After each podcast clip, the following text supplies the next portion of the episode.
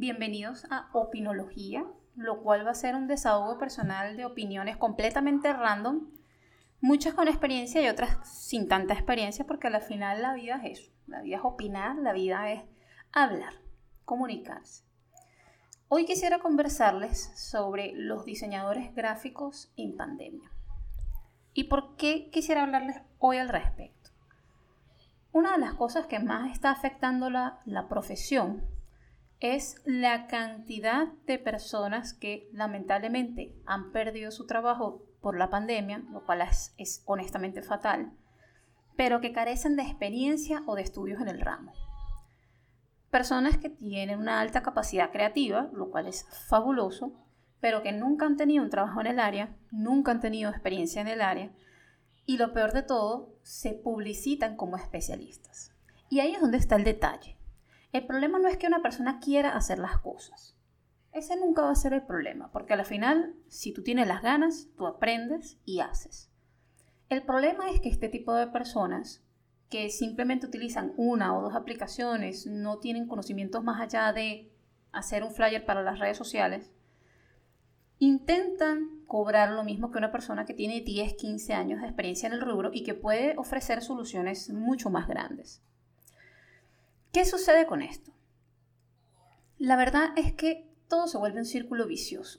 Llegan estas personas y le ofrecen un servicio de lujo a un costo normal, lo que debería de costar eso, pero entonces entregan algo que no tiene ni patas ni cabeza. Y entonces, ¿qué pasa con el cliente? Tiene dos vertientes. La primera vertiente es que el cliente se va a decepcionar del servicio y va a tener temor de, de volver a buscar otro diseñador gráfico eso perjudica al resto de nosotros.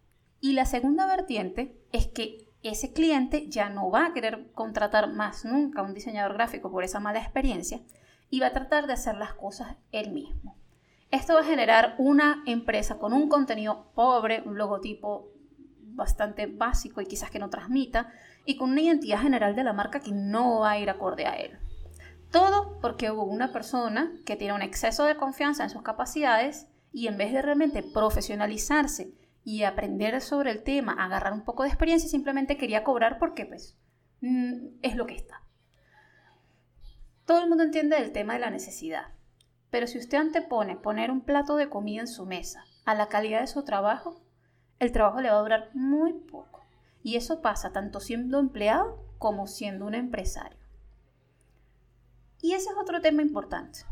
No todo el mundo está destinado a ser un emprendedor, aunque queramos, aunque lo intentemos. Aquí estoy yo como ejemplo. Yo tengo con mi emprendimiento 10 años y no fue sino hasta el 2019 que pude tener una oficina. Y vino la puta pandemia y nos jodió todo. Y esa es la verdad. Y sigo teniendo un trabajo estable de hace muchísimos años. ¿Por qué? Porque es lo que me permite emprender en mis ratos libres. Yo estoy segura de que si yo me dedicara 100% a mi estudio sería otra historia. Pero me gusta mi trabajo y esa es la verdad y me gusta hacer las dos cosas y también me gusta gastar tiempo en, en este tipo de contenidos. Me gusta educar, me gusta hacer cursos, me gusta apoyar comunidades de software libre. tengo toda una melcocha en la cabeza que se reduce a hago mil vainas al mismo tiempo. Pero hay una diferencia.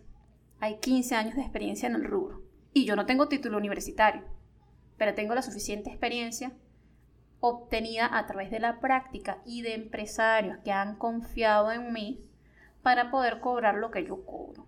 Y de hecho, una de las cosas que más me he esmerado en los últimos dos, tres años es en contratar personas donde reconozco el mismo talento que vi en mí misma hace años y tratar de educarlos en ello. Esa es la verdadera forma de generar profesionales de calidad, con entrenamiento práctico, pero sabiendo dónde es el lugar de cada uno. Si usted es un aprendiz, cobre como un aprendiz y trate de asociarse con personas que le puedan proveer la experiencia para llegar a ser un senior o un junior, lo que quiera ser.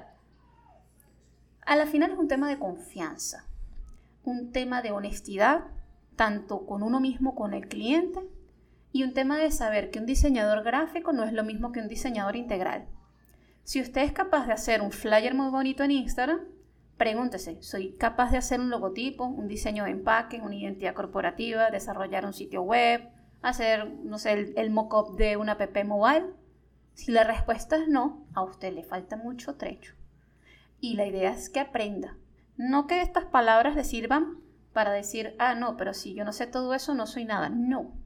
Usted puede especializarse en algo, pero conozca que cuando usted diseña algo de publicidad, eso tiene que ir anclado con todos los productos y servicios que ofrece su cliente.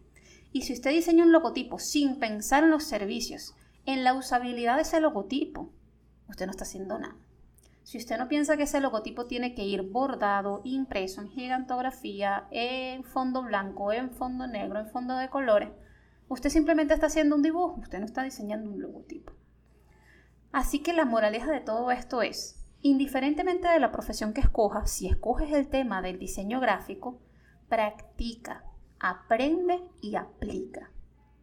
Luego empieza a hablar con tus clientes siéndole sincero de que no cuentas con la experiencia y construye la reputación para que puedas ser el profesional que dices ser en este momento.